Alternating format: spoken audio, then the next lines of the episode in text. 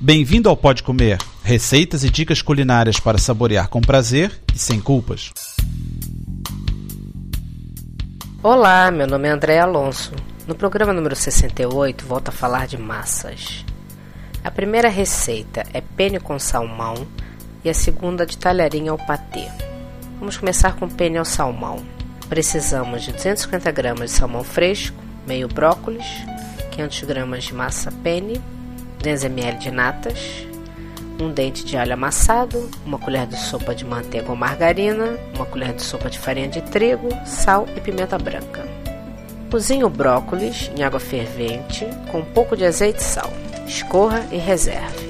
Tempere o salmão com sal e pimenta. Numa panela, coloque o alho e a manteiga. Deixe refogar levemente junto ao salmão e continue mexendo. Dissolva a farinha de trigo em um pouco de água e junte ao peixe, misturando bem. Adicione o brócolis e refogue mais um pouco. Junte as natas e apague o fogo. Tempere com sal e mexa bem. Acrescente o penne cozido ao dente, misture e sirva. Agora o talharim ao patê. Os ingredientes são 500 gramas de talharim fino, sal e pimenta, 3 colheres de sopa de queijo emmental ralado, uma colher de sopa de queijo parmesão ralado, uma lata de patê de fígado de boa qualidade ou então faça a minha receita. 2 copos de leite, 3 colheres de sopa de manteiga e 2 colheres de sopa de margarina.